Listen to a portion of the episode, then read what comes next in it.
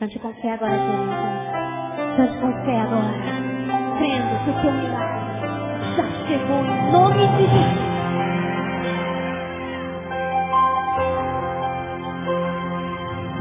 Tudo que eu fiz foi acreditar. Eu ouvi tua voz obedecer. Como pude então ter chegado aqui? Eu não posso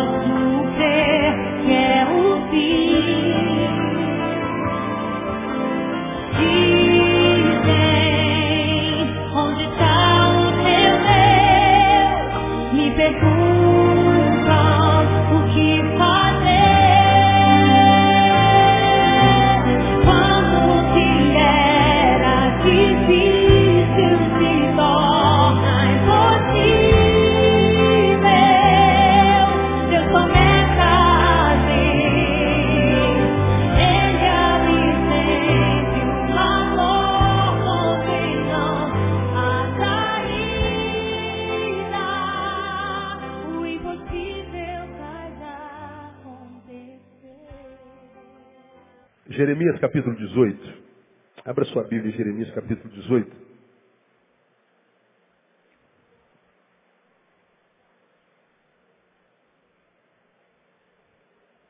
Quero compartilhar com os irmãos uma palavra da parte de Deus.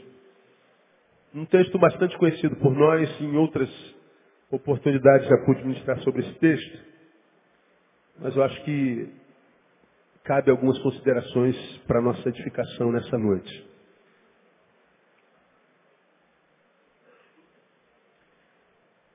Existem alguns, algumas palavras no nosso meio, meio evangélico, meio cristão, que são muito, muito comuns e que fazem parte do nosso dia a dia, do nosso cotidiano e que nós gostamos muito de ouvir. Quatro delas eu destaco nessa noite para a gente pensar um pouquinho sobre elas. Primeiro, revelação. É impressionante como o crente gosta de revelação, de profecia, que é um dos dons do Espírito Santo. E a gente, eu e você, somos testemunhas, talvez sejamos uma dessas pessoas, que existem muitas pessoas que estão sempre atrás de profecias, estão atrás de revelação. Quem está atrás de revelação está atrás do quê? De conhecer a vontade de Deus. Quero saber o que Deus tem para mim. Mas muitas vezes nós não temos a paciência para esperar, ou para buscar na palavra, ou para perceber as vozes de Deus, as placas de Deus no caminho, porque não temos intimidade com Ele, não andamos nele. Nós tentamos achar um caminho genérico, nós tentamos buscar por um caminho paralelo, então se Deus não fala através da palavra, Deus não fala comigo diretamente, deixa eu ir na casa da irmã fulana, quem sabe Deus tem uma palavra para ela.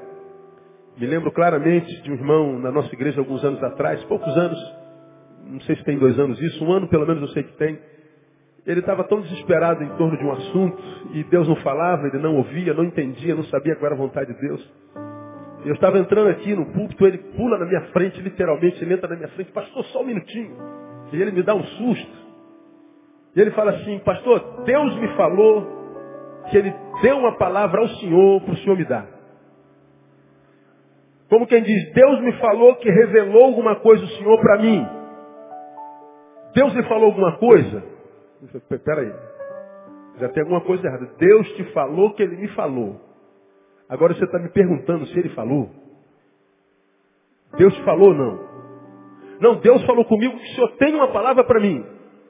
Eu falei, pois é, se ele deu, eu não ouvi. Porque eu não tenho nada da parte de Deus especificamente para você nessa noite, nessa manhã. Mas como, pastor? Ele disse que ele deu. É, ou, ou ele mentiu, ou ele não te disse nada, ou eu estou surdo.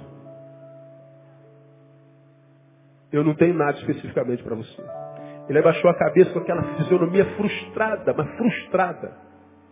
e saiu como que dizendo, poxa, estou decepcionado agora não só com Deus, mas como o pastor Neil, que deve ser muito carnal e não ouviu Deus falando. Revelação. A gente está atrás de revelação. Há uma outra palavra que é a palavra missão. A gente fala muito de missões no meio evangélico, a gente fala muito de missão, cumprir a missão, cumprir a missão, cumprir a missão. Missão tem a ver com dom.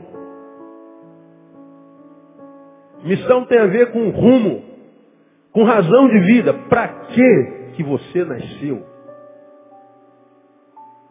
Qual foi a razão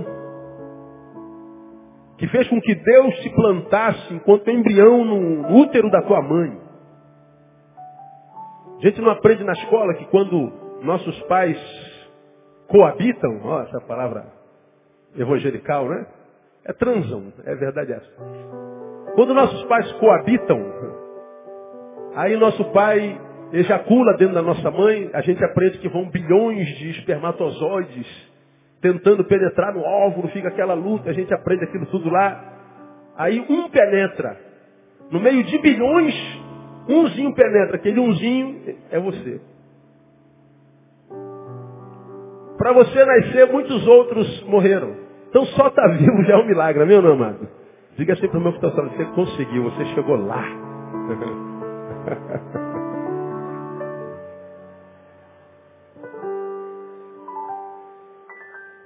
Milhões morreram para você nascer. Muitos tentaram, mas foi você. Aí vem a pergunta, por que você? Por que, que você nasceu? Para que, que você nasceu? Qual a razão da tua vida? Você veio a quê? A este mundo. Qual é a tua missão? Não saber isso é desesperador para alguns. Porque que a vida, parece que a vida não tem nexo. Parece que a vida é desconexa. Parece que a vida não tem sentido. E se a vida não tem sentido, a gente perde a capacidade de sonhar, a gente vai empurrando com a barriga, a gente acorda de manhã e vai levando. Né? Como é que tá, irmão? Levando, né, pastor? Não tem como não levar. Não tem como escolher não acordar, a gente acorda. Então a gente fala muito de missão e precisa falar sobre missão, porque ninguém nasceu à toa. Se você nasceu, Deus tem um plano para a sua vida. Guarda essa palavra no teu coração. Diga para alguém que está do seu lado, ó, Deus tem um plano para a sua vida, irmão. Você pode não saber qual é? Ah, mas Deus tem um plano para a sua vida. Ah, tem. Primeira revelação, segunda missão. A terceira palavra que a gente tem ouvido muito nesses últimos anos é restituição. Restitui. Quero de volta o que é meu. Estou tirando baixinho porque a música, do, música dos caras são alta pra caramba, não dá. Sabe. Oi, tem uma Eu pregando sou uma benção, né? Restitui. A gente tem ouvido falar muito sobre isso. Restituição é tomar posse do que nos foi tirado. Nos foi tirado, mas é nosso. Nós não demos ordem, nós somos roubados. Nós somos furtados.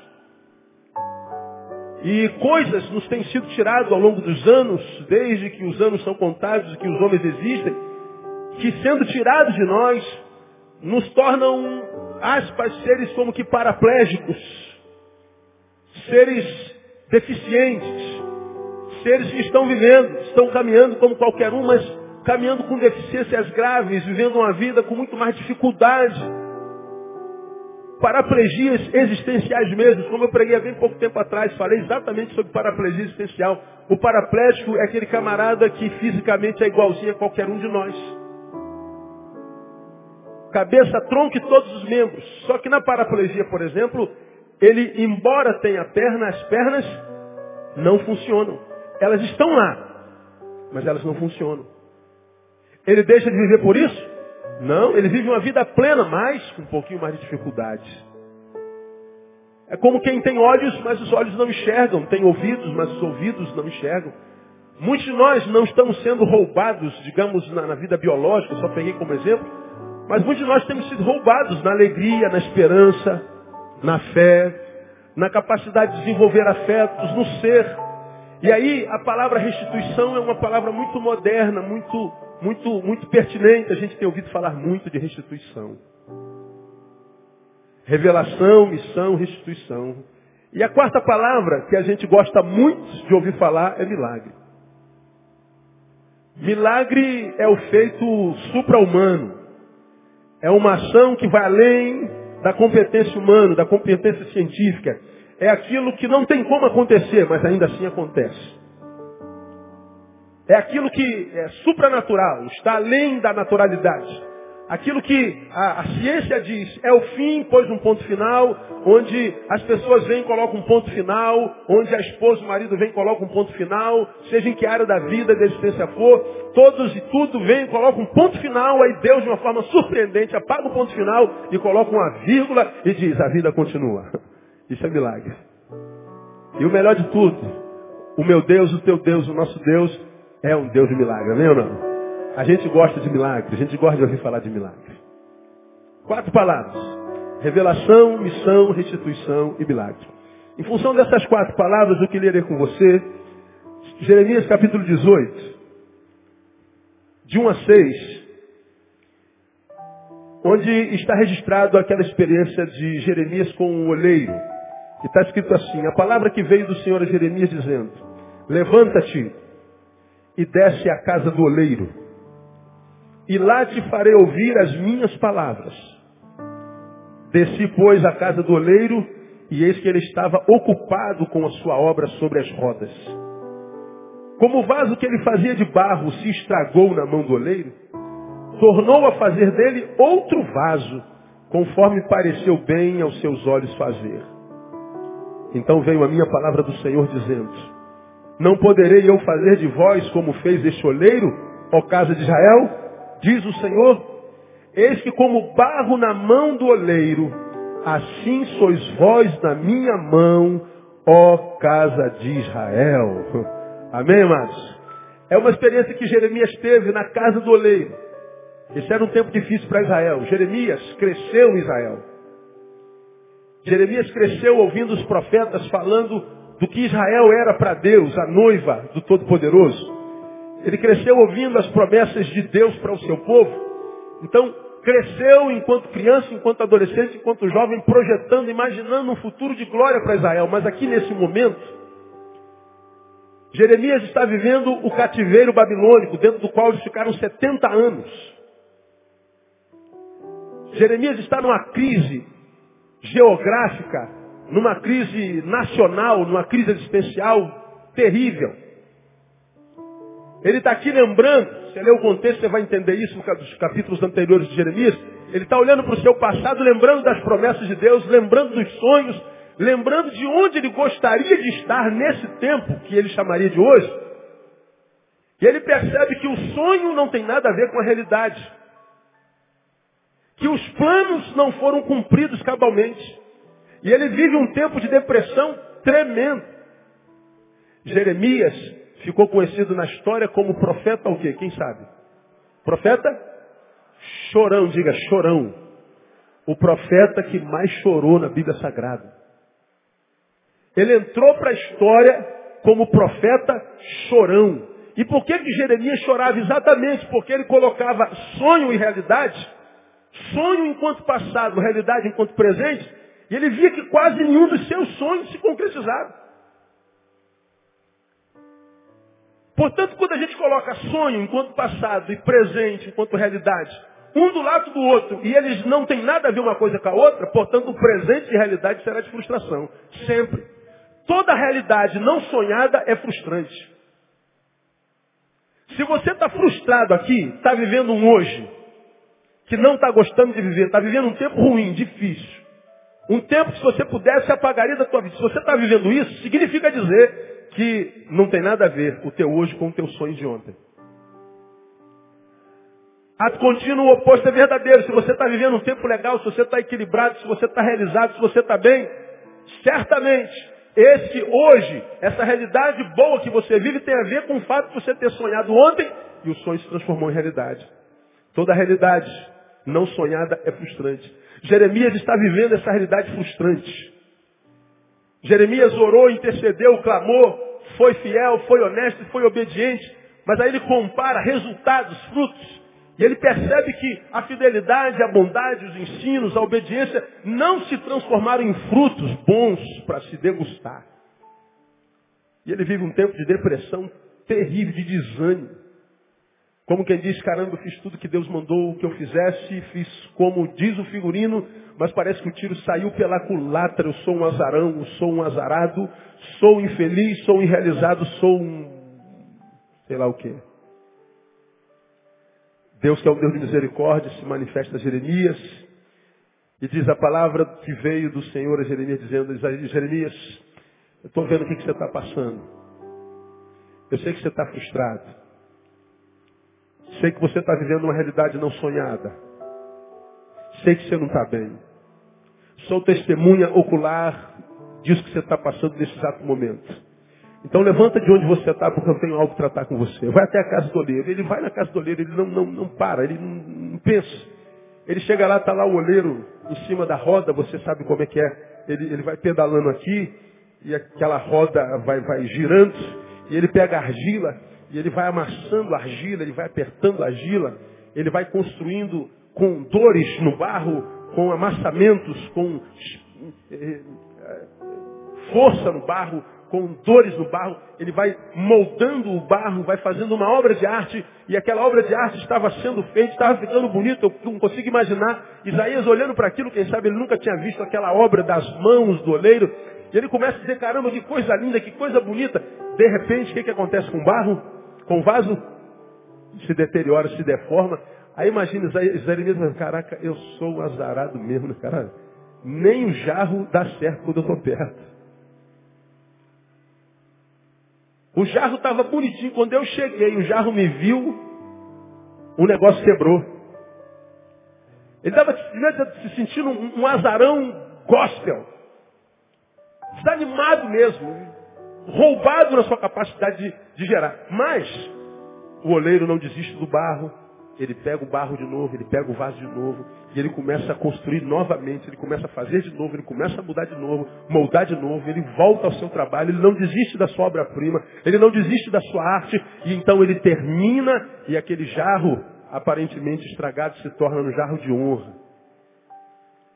Deus volta a falar com Jeremias, e diz assim, Jeremias, não posso eu fazer contigo, não posso eu fazer com a casa de Israel, o mesmo que o oleiro fez com esse barro.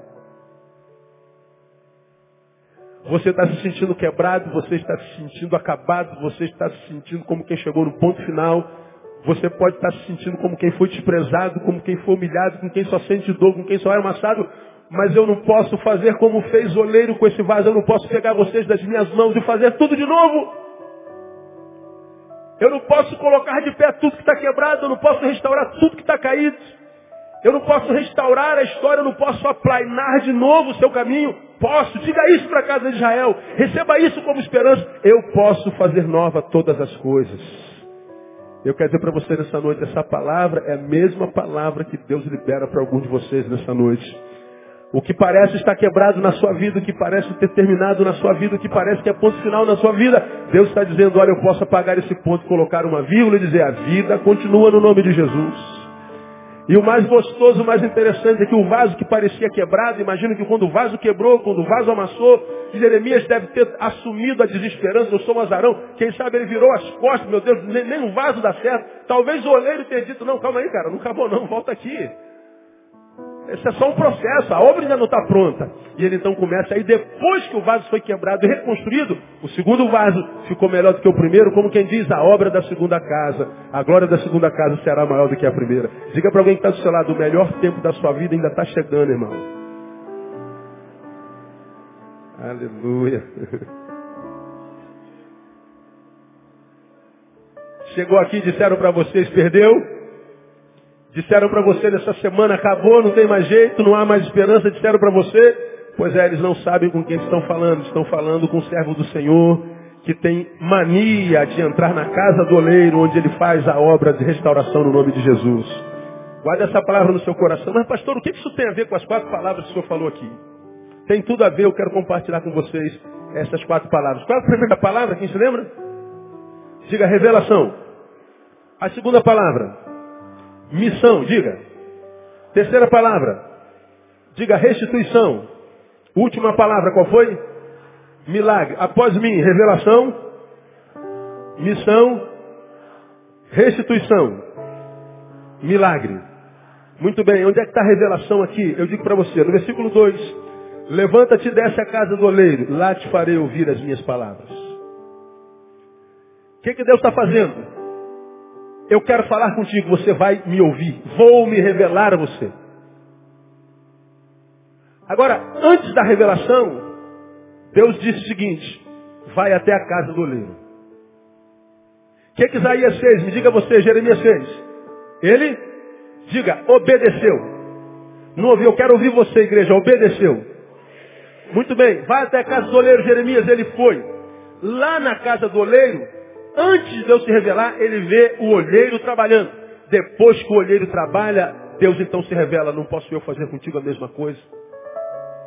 O que esse texto me ensina? Que para quem espera a revelação, precisa primeiro aprender que antes dela tem obediência. Primeiro obediência, depois revelação. Deus não se revela para quem não obedece.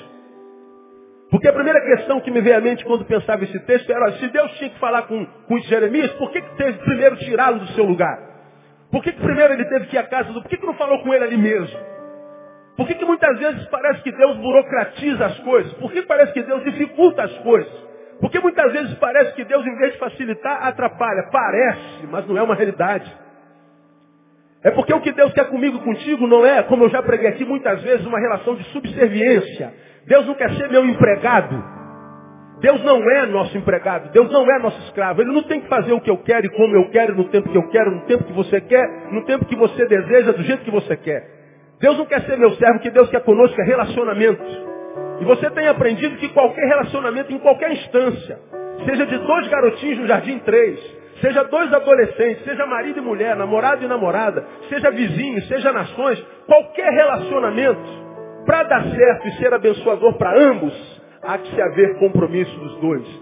Participação dos dois lados, de ambos os lados. Se eu sou alguém de Deus, alguém de bem, mas me relaciono com alguém que é diferente de mim e que não cumpre o seu papel nessa relação, ainda que eu seja de Deus, esse relacionamento vai fazer mal para mim. Portanto, quando Deus diz que quer relacionamento conosco, Ele está dizendo, meu filho, eu tenho uma parte nessa relação contigo, mas você também tem a sua. E a sua oração nessa parte não é entrar no quarto só e abrir a boca em oração. Não é só me lembrar o que eu não fiz. Seu papel nesse negócio não é se transformar num outdoor, revelando Deus, você está atrasado. Seu papel não é esse, seu papel de compromisso é de obediência. Jeremias estava um trapo. Jeremias estava desesperançado, Jeremias estava desistindo, continuava chorando. Jeremias estava entregando os pontos. Jeremias estava a um ponto de dizer, não vale a pena ser fiel, não vale a pena servir ao Senhor, não vale a pena ser íntegro, não vale a pena ser santo, não vale a pena. Ele estava a ponto de chutar o balde, como muitas vezes eu e você estamos. Desacreditado de Deus, da vida e de si mesmo. Deus poderia usar de misericórdia e dizer, meu filho, vou falar contigo agora. Não, mas primeiro, Deus quer que Jeremias faça a sua parte. E a parte de Jeremias na relação com Deus era obediência. Se há alguma coisa, irmão, que nos atordoa é não sabermos, por exemplo, a vontade de Deus para a nossa vida. Não sabermos o que, que Deus quer para a gente. Não sabermos qual é a vontade de Deus para esse tempo que a gente está vivendo. A gente, nós temos, às vezes nós temos projetos, nós temos sonhos. E temos medo de dar um passo, um passo em falso. Nós temos medo de dar um passo errado e quebrar a cara para o resto da vida. E muitas vezes a gente busca a revelação de Deus. A gente busca a vontade de Deus, a gente muitas vezes trata até a Bíblia quase que como um horóscopo. Isso não acontece aqui com vocês, logo isso acontece em outros lugares nesse país inteiro, com vocês não. Você está querendo ouvir Deus e Deus não fala. A ansiedade te toma, te pega.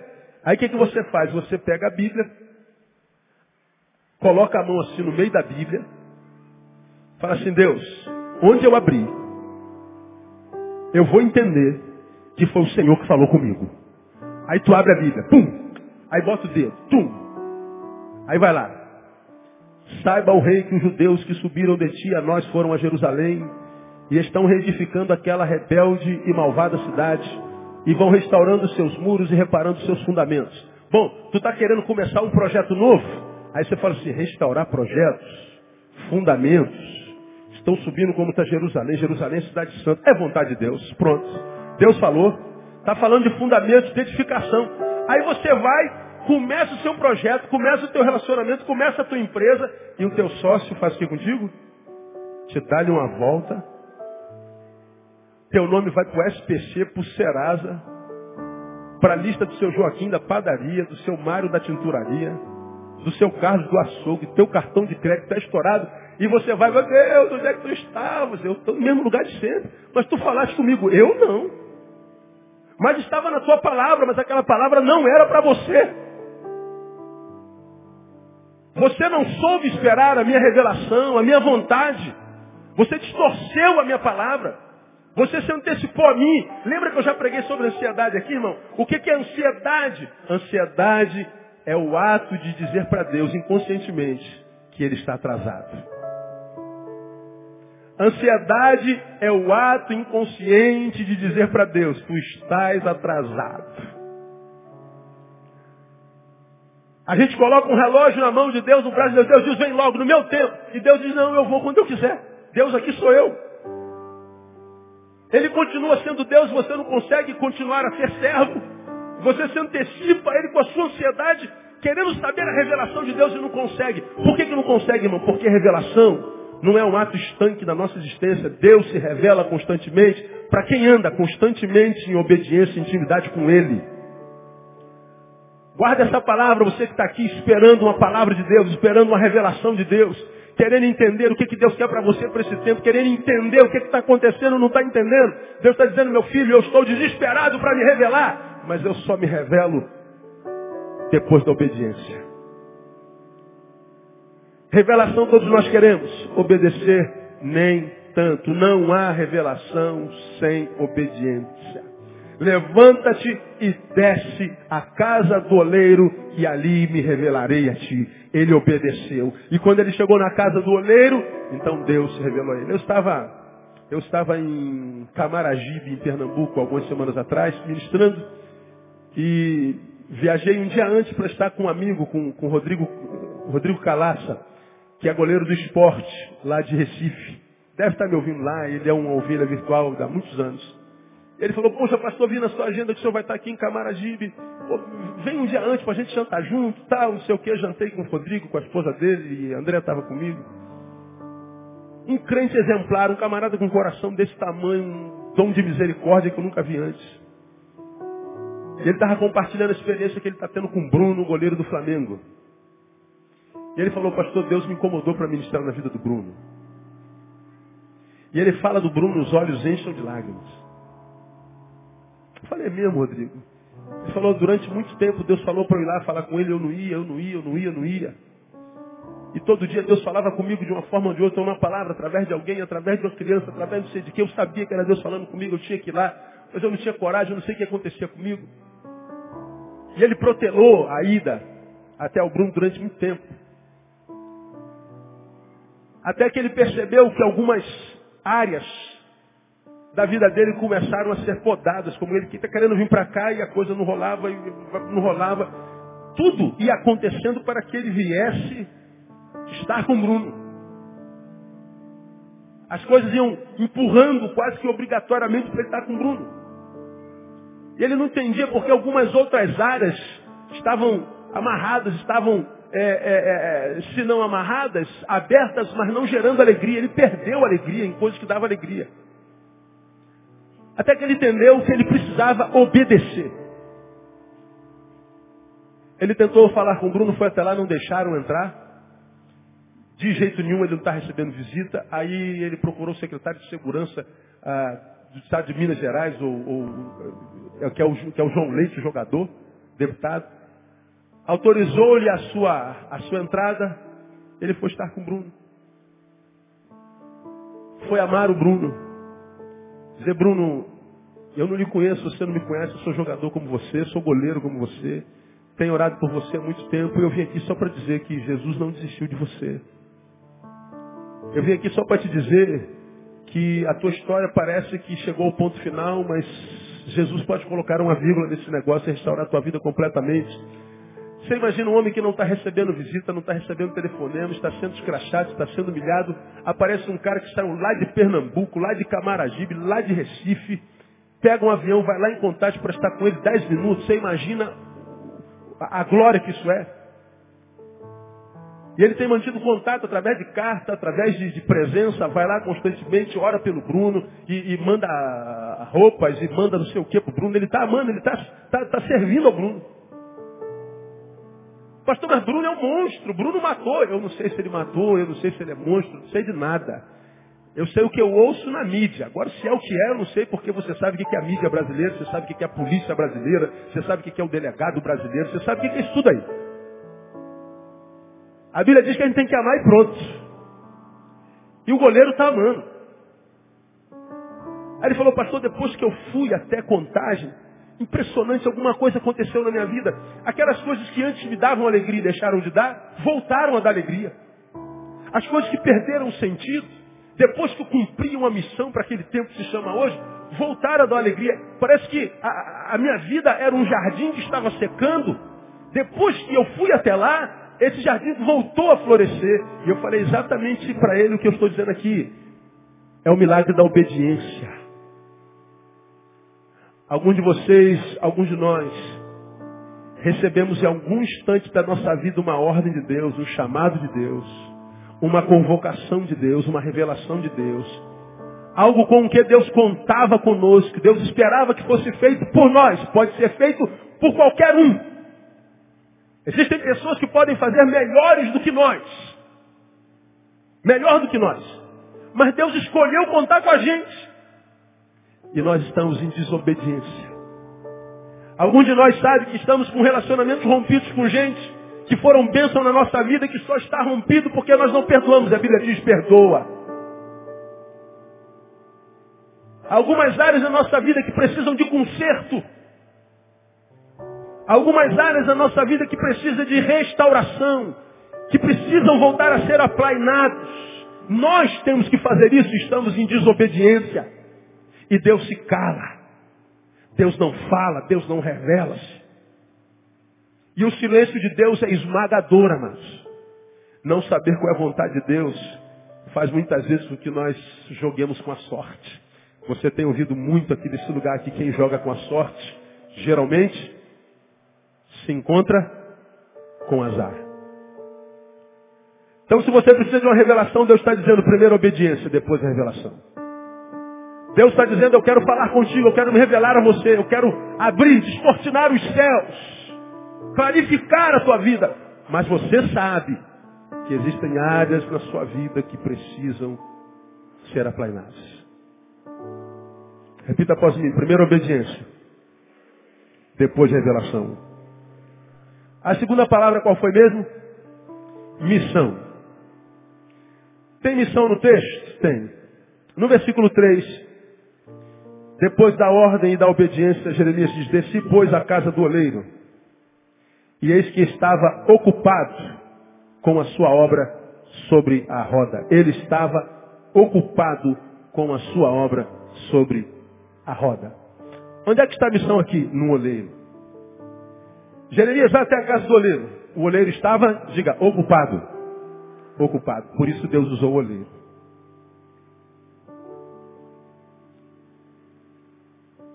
Nossa igreja é uma igreja jovem. Quase 70% da nossa igreja tem entre 25 e 45 anos. Nós temos algo em torno de 300 adolescentes com menos de 20 anos. Então, um grupo grande, uma igreja jovem de gente que ainda está se achando no mundo. Que ainda está encontrando a sua vocação, que ainda não sabe nem no que vai ser quando se formar. Bom, eu mesmo tenho filhos ainda que não sabem ainda qual missão, qual vocação, qual profissão, qual faculdade fazer. E que preferiram esperar um pouco mais, ao invés de começar uma faculdade, chegar no terceiro ano, descobrir que não é aquilo, começar outra e depois descobrir que não é aquilo, começar outra. Saber qual é a vocação, qual é a missão, não é simples. Alguns de nós já descobriu qual é a vocação profissional, mas não sabe qual é a vocação ministerial. eclesiástica, não sabe qual é a vontade de Deus para a vida. Não sabe a que veio, não sabe a que nasceu. Isso muitas vezes é desesperador. Parece que a gente está como uma folha ao vento, solta no mundo. E para todo lugar que o vento sopra, nós vamos, nós não conseguimos profundidade, nós não conseguimos aprofundamento, nós não conseguimos criar raízes. Somos vulneráveis e voláteis, muitas vezes porque não sabemos quem nós somos, nós não sabemos a que nascemos. Nós não sabemos qual é a nossa missão. De repente você seja um destes.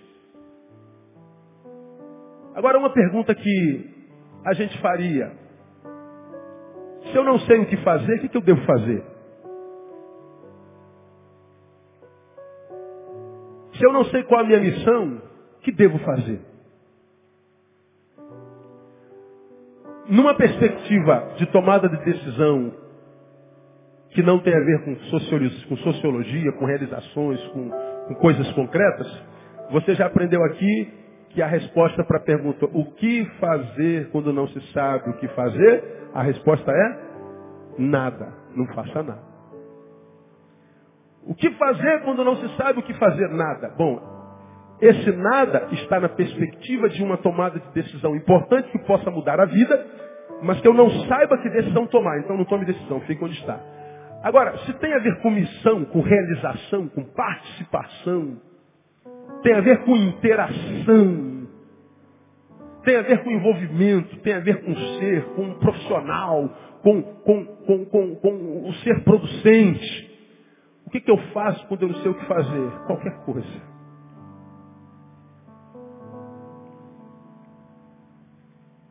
Quando eu passeio pela Bíblia, eu queria convidar você a passear pela Bíblia também um dia. Pegue, por exemplo, se você não quer gastar muito tempo, todos os personagens que você admira na Bíblia. Pega aí, sei lá. Diga um personagem que você admira na Bíblia. Um. Um. Davi. Falaram Davi. Vamos lembrar de Davi. Como é que Deus chamou Davi? Davi foi escolhido, mas ele não foi revelado para aquele que foi até a casa do pai dele. Quem foi na casa do pai dele procurá-lo? Quem lembra? Samuel. Samuel chegou na casa do pai de Davi, ó, chama seus filhos e bota todo mundo aqui. Botou aquela filharada toda. Um mais bonito que o outro, um mais forte que o outro, um mais capaz do que o outro. Samuel foi passando um por um, por um, por um, todo mundo sangue bom, todo mundo capacitado, todo mundo fera. Mas ele falou, rapaz, essa gente é muito bonita, muito capaz, mas está faltando alguém aqui, não está não? Todos os teus filhos estão aqui? Não, não, está faltando um, mas esse nem conta. Isso aí, na frente desse daqui, nem conta. Onde é que ele está? Davi estava onde? Quem se lembra? Tomando conta das ovelhas. Ele estava atrás da malhada, ele estava trabalhando, ele estava ocupado. Pois bem, eu quero falar com esse moleque. Quando Davi entra, Samuel diz, é esse. Deus diz assim, achei Davi, meu servo. Davi estava ocupado. Davi estava envolvido. Davi foi chamado para cuidar de ovelha, a priori? Não, ele foi chamado para ser rei, para ser o homem segundo o coração de Deus, mas antes de saber o que ele devia ser, ele já era alguma coisa. Me diga outro personagem que vocês amam, em qualquer um. Ah, quem? Paulo. Paulo. Como é que Paulo foi chamado? Quem se lembra? Vamos à estrada de Damasco. Paulo estava fazendo o quê? Quem se lembra? Perseguindo os cristãos. O cara era envolvido com a religião dele. O cara era envolvido com a crença dele, com a fé dele. Era um cara consagrado. Ele tinha a fé certa num Deus errado. Ele cria no que cria, e porque cria no que cria, ele se envolveu com a sua fé. E ele acreditava que a vontade do Deus dele era acabar com a heresia que estava nascendo naquele, naquela oportunidade. E ele estava matando todo mundo, ele estava prendendo todo mundo, ele estava arrebentando com todo mundo, até que ele chega na estrada de Damasco, ele vê um clarão e uma voz que diz, Saulo, Saulo, por que me persegues? E na estrada de Damasco, a vida de Paulo foi transformada. O que, que Paulo estava fazendo quando foi transformado? Trabalhando, ocupado. Pega qualquer outro personagem. Pega qualquer outro discípulo, pega qualquer homem nesse tempo que você admira e pergunte a ele quando é que Deus o chamou. O chamou quando ele estava totalmente ocupado, envolvido com alguma missão, com algum projeto. Sabe o que, você me diz? Que Deus não lida com vagabundos. Deus não tem chamado para preguiçoso. Deus não tem chamado para gente que não se envolve. Por uma simples razão, você já ouviu, quem não se envolve, não se desenvolve. E o chamado do reino é para envolvimento, que produz desenvolvimento. Muitos de nós queremos que Deus revele qual é a nossa missão, revele qual é o nosso chamado, revele qual é a nossa vontade. Mas o que você está fazendo no momento? Eu estou sentado, parando, acordando ao meio-dia, todo dia, esperando a vontade do Senhor, porque a sua palavra diz que aos seus amados Ele abençoa enquanto dorme.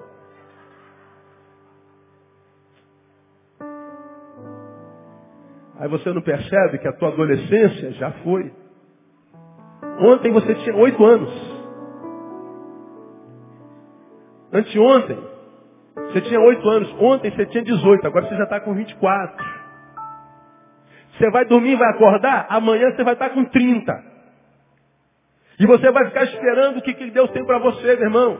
Se você não sabe o que Deus tem para você, envolva-se com aquilo que de alguma forma pula, faz pular seu coração. Envolva-se. Faça parte de algo grande, de algo simples, mas de algo que abençoe gente. Tenho ministrado às quartas-feiras, tenho pregado o mesmo sermão numa série de estudos às quartas-feiras, baseado em Efésios capítulo 4, versículo 31, que diz, não entristeçais ao Espírito Santo de Deus.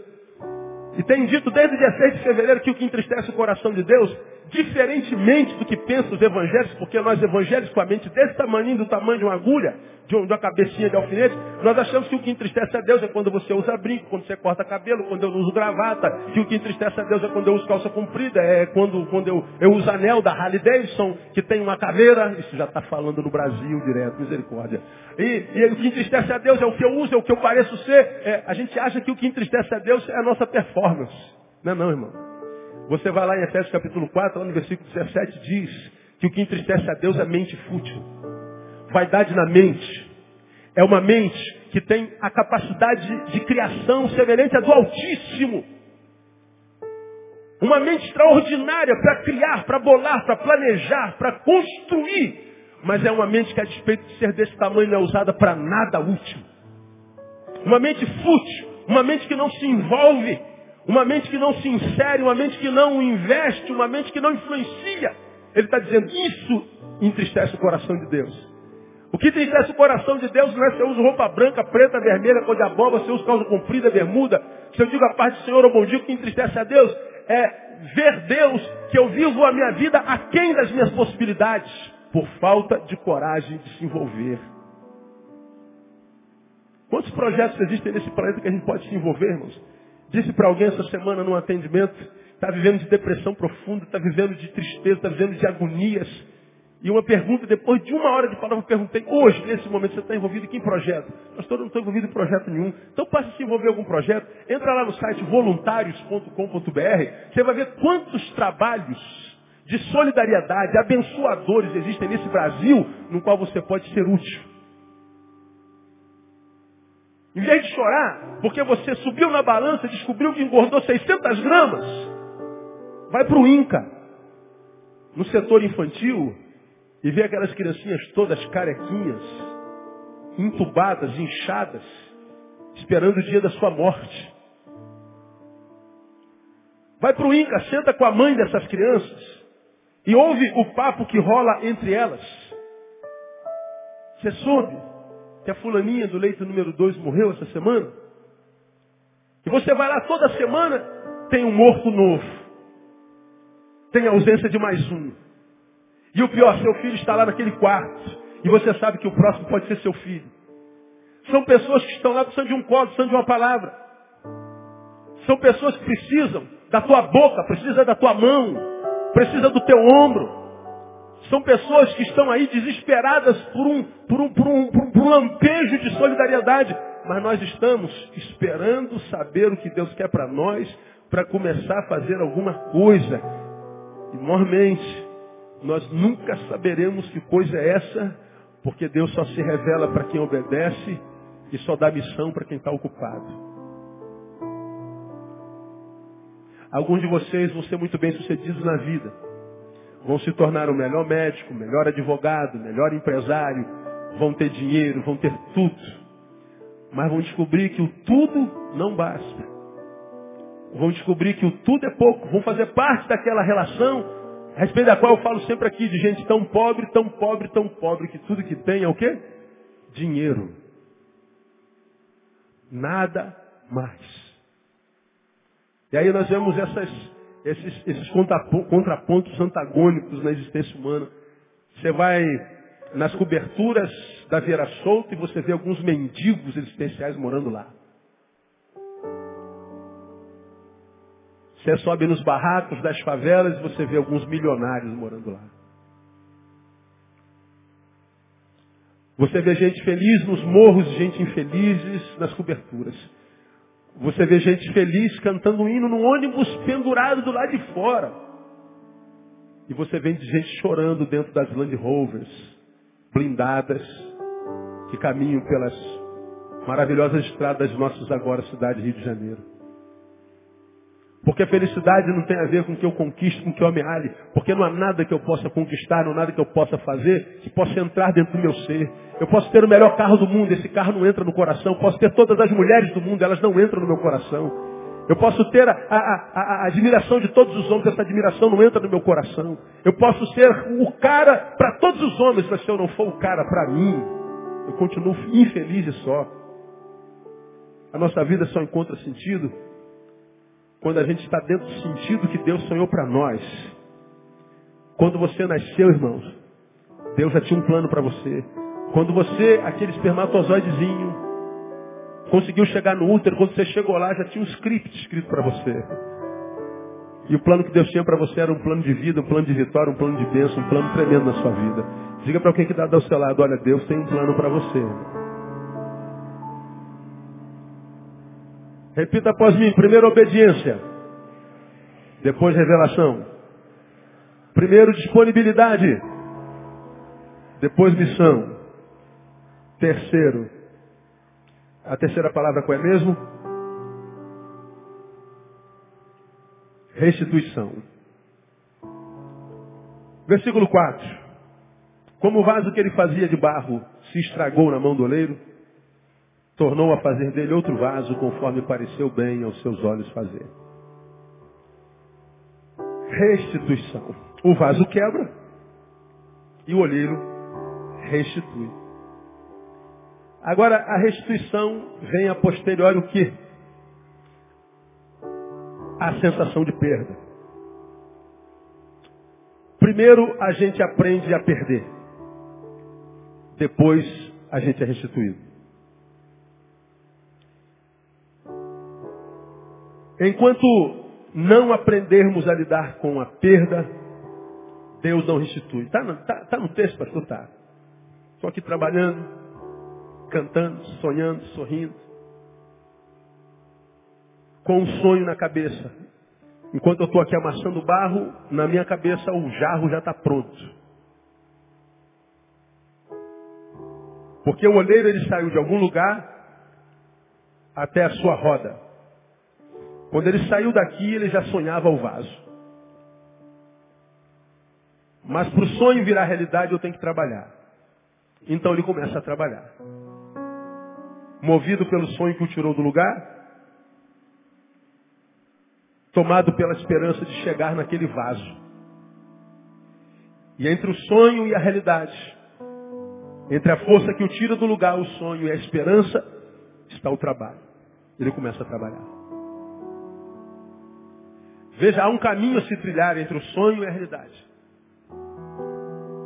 Há um processo a se desenvolver entre o sonho, que é a força que me tira do lugar, até a realidade. Ele está aqui trabalhando. E quando o jarro está quase pronto,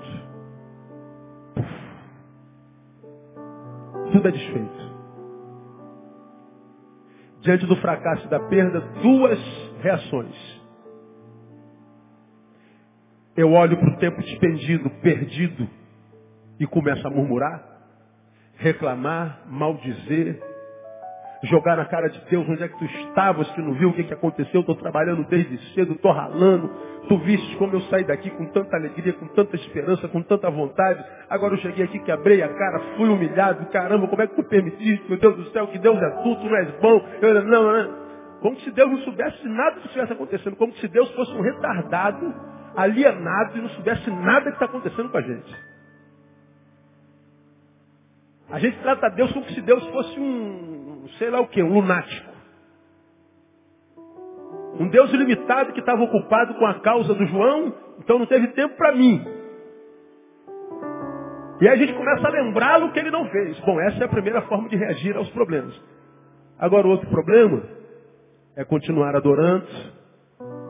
Quebrou-se tudo, o único coleiro que tem aqui sou eu. Vamos começar de novo. E ele começou a obra tudo de novo. Um daqueles pentecostais antigos xiitas que cantava. A obra é de Deus, ela não pode parar. Tira a mão do meio, se não vai se machucar. Deixa de lado, deixa eu passar. A jornada é muito longa. Repita comigo assim, esta obra é de Deus. Ela não pode parar. Sabe de que obra que eu estou falando? De você. Você é uma obra de Deus. Você não pode parar, meu irmão.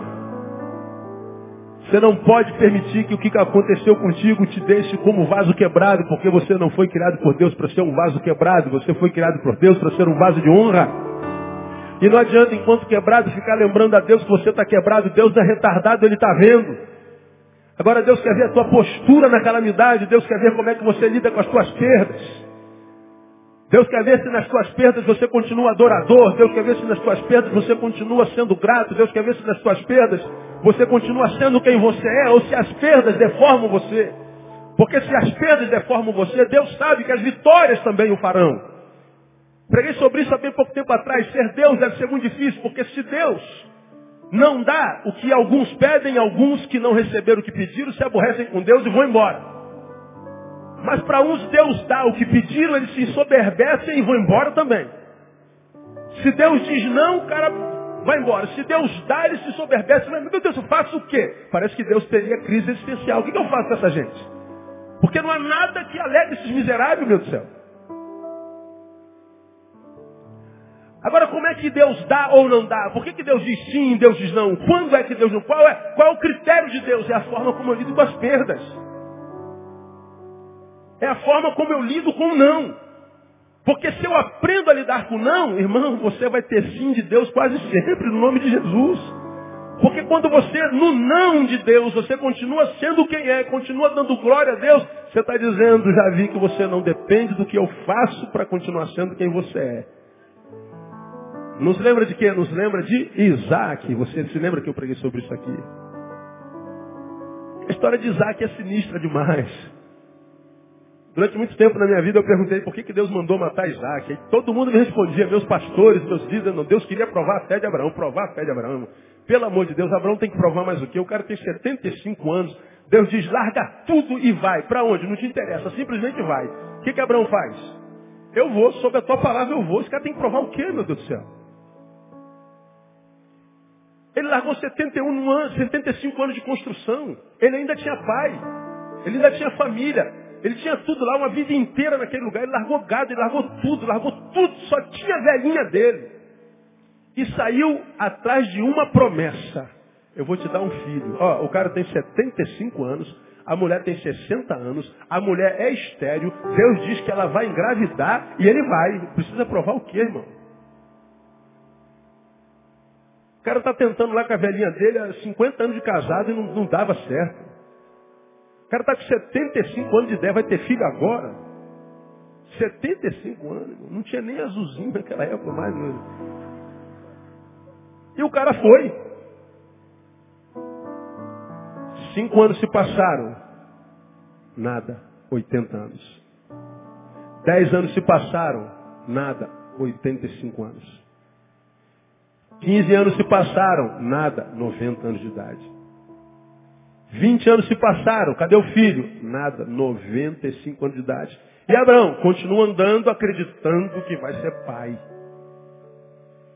100 anos de idade. 25 anos depois, ele recebe visitação de uns anjos. Senta na mesa com ele, senta aí, Abraão, temos uma notícia boa para ti. Sara vai engravidar. 85 anos. Sara, diferente das mulheres de hoje, já preguei sobre isso aqui, estava atrás da porta ouvindo. Quando o anjo fala que ela vai engravidar, o que, que ela faz? Ela ri. Ah, os caras vieram mangar de mim. Estão me zoando, não é possível. Eu, eu garotinho, eu vou, com 85 anos eu vou ter filho. Daqui a pouco a barriga da Sara começa a se mexer para lá, mexer para cá. Ela imaginou que estava com lombriga, estava com, com barriga d'água. Ela, sei lá o que. Tu imagina a velha com 85 anos, irmão, quase de bengala, passando nas, nas ruas de Madureira. Ó, maior barrigão.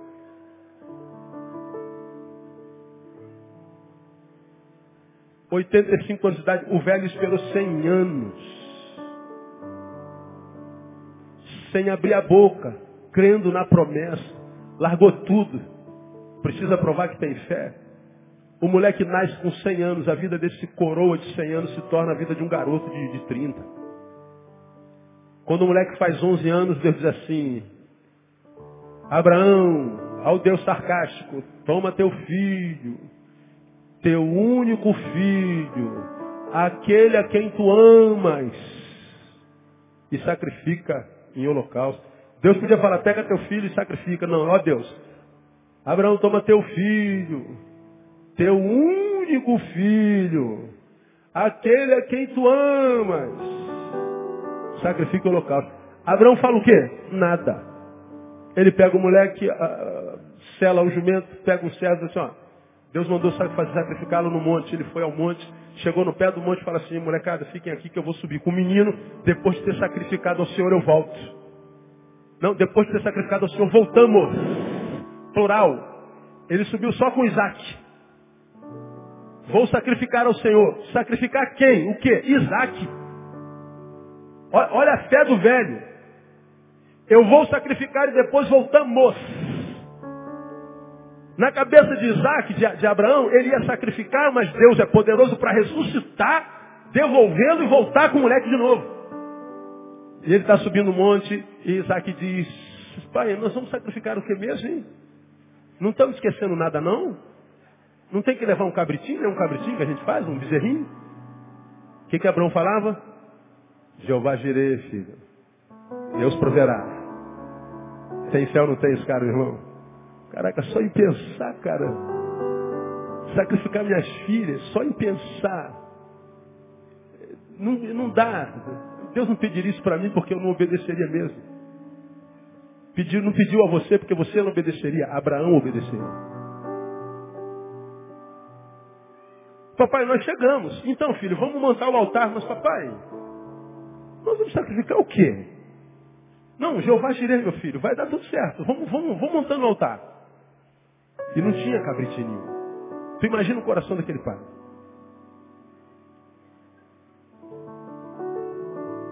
Filho, vamos brincar, você vai ser o carneiro hoje. Ah, pai, não estou gostando dessa brincadeira não. Ah, mas vamos assim mesmo. Amarrou lá, aqui ó. Pé em mãos, deita de lado, enfia a daga na jugular. E o sangue vai saindo gota após gota, até que todo ele sai do corpo, e o corpo fica estrebuchando, estrebuchando, estrebuchando.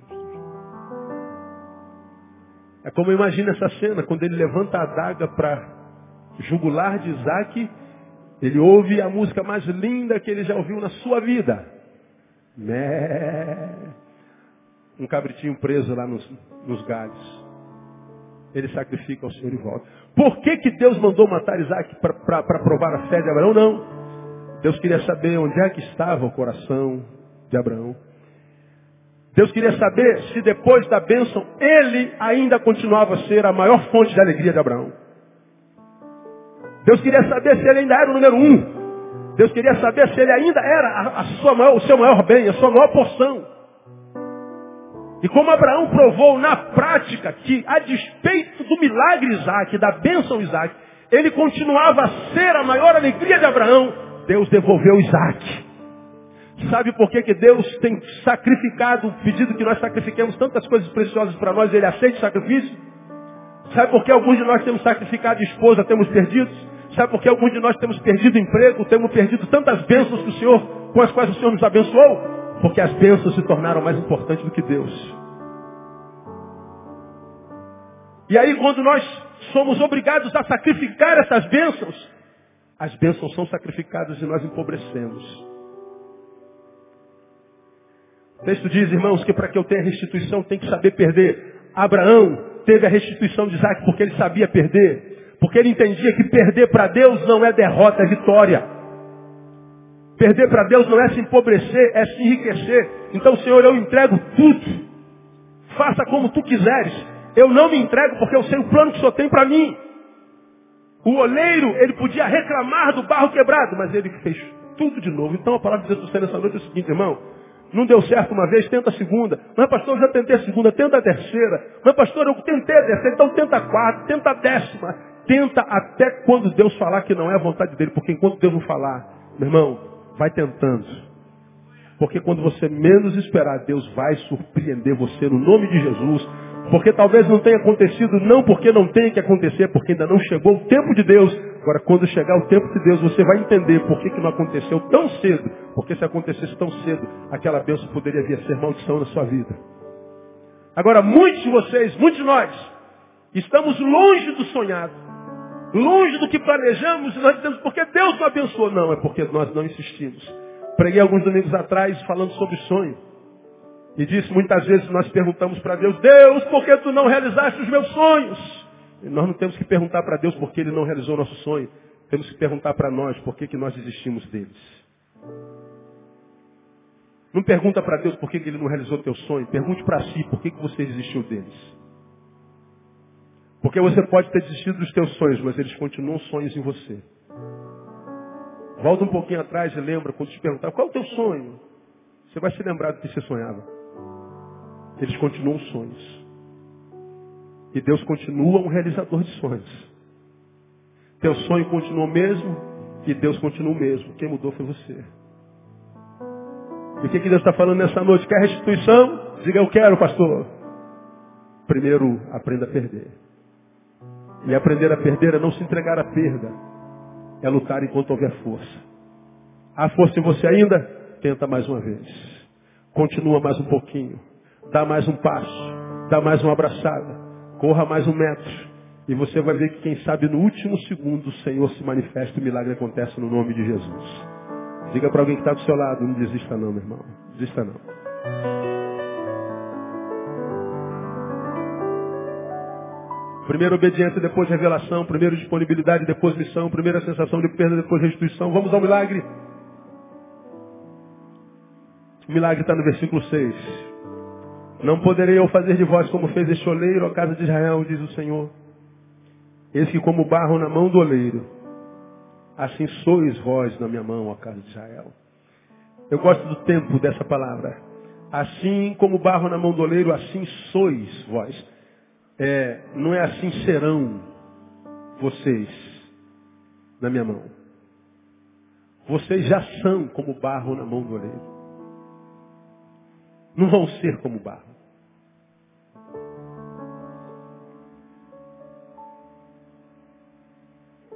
Quer milagre? Quero. Primeiro tem que ter fé. Porque antes de Deus fazer a declaração, Jeremias, você é como um barro na minha mão, e Israel é como um barro na minha mão, primeiro ele faz uma pergunta. Não poderei eu fazer vós, fazer de vós como fez este oleiro, o caso de Israel? Bom, Jeremias tinha que responder. Jeremias, você acredita que eu posso fazer com você, com vocês, o que esse oleiro fez? Eu acredito que a postura de Jeremias tenha dito, sim, eu creio. Pois bem, então vou te revelar. É assim que vai ser. Quer saber, irmão? Foi assim que foi. O cativeiro acabou algum tempo depois. Houve a restauração de tudo. Deus tirou o povo de lá, restaurou a sorte do povo. Porque O oleiro é poderoso. E o poder do oleiro é exercido sobre um barro que não tem poder nenhum. Muitas vezes nós nos sentimos como barro mesmo e temos que nos sentir como barro mesmo porque é o que nós somos. É Ezequiel que diz, nós somos o barro, tu és o oleiro. Tu és oleiro, nós somos o barro. Obras das suas mãos. Quando o profeta faz a revelação de que nós somos o barro, ele está se auto-definindo. O que, que nós somos? Barro. Nada, pastor. Sou um general de barro. Sou médico de barro. Sou empresário muito rico de barro. Eu tenho muitos empregados, sou de barro. Você é de barro. Já pregamos sobre o garra barra aqui, sobre o barro, me lembro. Eu disse algumas coisas. Primeiro, barro não tem valor. Você já viu alguém brigando pelo barro?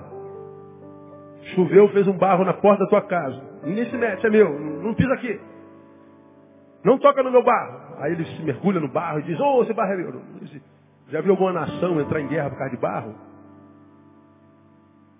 Já viu por causa do ouro, por causa da prata, do manganês, do petróleo mas do barro.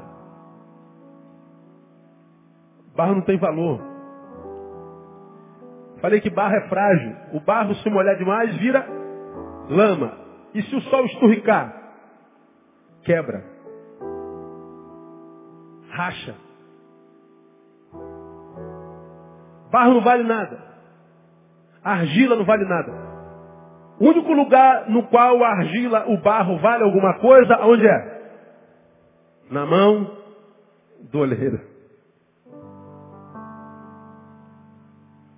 Porque se não é só lama, a lama, a argila só tem valor para oleiro. Se não for oleiro, pode ser qualquer outra coisa. Descarta. É oleiro? Então não vale nada, pode levar. Agora, para o oleiro é tudo que ele tem. Porque o oleiro, quando olha para o barro, não vê o barro, vê aquele jarro de honra. O oleiro, quando olha para o barro, não olha para o que ele é, olha para o que ele vir, virá a ser. Portanto, para quem se define como barro, a única esperança é se entregar na mão do oleiro. Jesus, ah, Jeremias revela, é, tem a revelação de que ele é barro, de que Deus é oleiro. E a sua esperança, a minha esperança, irmão, não está em outro lugar, senão nos colocarmos nas mãos de Deus, para que nós aprendamos a viver nesse estado de desgraçado de ser. Nesse, nesse estado antigraça de ser, nesse estado terrível que nós estamos vivendo. Num tempo que nós precisamos desesperadamente de missão, de encontrar rumo para a vida e não sabemos como fazê-lo. Num tempo que a gente precisa desesperadamente de restituição e a gente só se sente roubado o tempo inteiro, tiram de nós o tempo inteiro. Quando a gente precisa de mais revelação e Deus não fala, Deus se cala, Deus não age, e a gente não sabe o que fazer. Ele está me ensinando obediência, aprender a perder, disponibilidade e fé. Que o milagre vai acontecer. Como eu acredito que Deus está fazendo nessa noite? Terminei. Eu acredito que Deus está abrindo os olhos de alguns de vocês. Como eu tenho ensinado aos irmãos, eu creio que Deus, num culto como esse, nunca fala com todos. Que um culto desse nunca é para todos. Eu acredito que num culto como esse, Deus sempre fala com alguns. É como um livro, né? Alguns leem o mesmo livro e alguns, cara, que esse é o livro mais lindo da minha vida. Não gostei desse livro. Esse filme é o mais maravilhoso. Não gostei desse filme. É porque aquele filme não tinha mensagem nenhuma para ele, aquela, aquele livro não tinha mais. É, não tinha nenhuma para ele, mas para alguém tinha. Deus sabe que você viria hoje. Deus sabe que alguns de vocês precisam de revelação descobrir qual a vontade de Deus. Deus sabe que alguns de vocês precisam de, de, precisa de uma intervenção sobrenatural, mas Deus está dizendo que é revelação, obediência. Conserto. Áreas na tua vida estão quebradas, precisam de conserto, obediência. Pastor, preciso restaurar minha vocação, minha missão, disponibilidade. Abra espaço para Deus na tua agenda. Deus, eu preciso de, de restituição. Tem sido roubado. Aprenda a dar glória a Deus nessa perda. Porque nesse tempo ganha quem sabe perder. Já preguei sobre isso aqui. E quem não sabe perder não ganha nunca. Deus, eu preciso de um milagre, então creia. O vaso pode ter quebrado no passado, mas você está na mão do oleiro e o oleiro tem poder para fazer tudo de novo no nome de Jesus. Mas lembra, para o oleiro fazer tudo de novo, ele amassa o barro. Muitas vezes dói. Portanto, a dor pode não ser uma ação do diabo. Pode ser uma ação de Deus fazendo algo novo na sua vida no nome de Jesus. Minha oração é que Ele te abençoe com essa palavra e que essa palavra não saia do teu coração enquanto não se transformar numa árvore que frutifique para dela você se alimentar no dia a dia no nome de Jesus. Que Deus te abençoe. Vamos aplaudir o Senhor.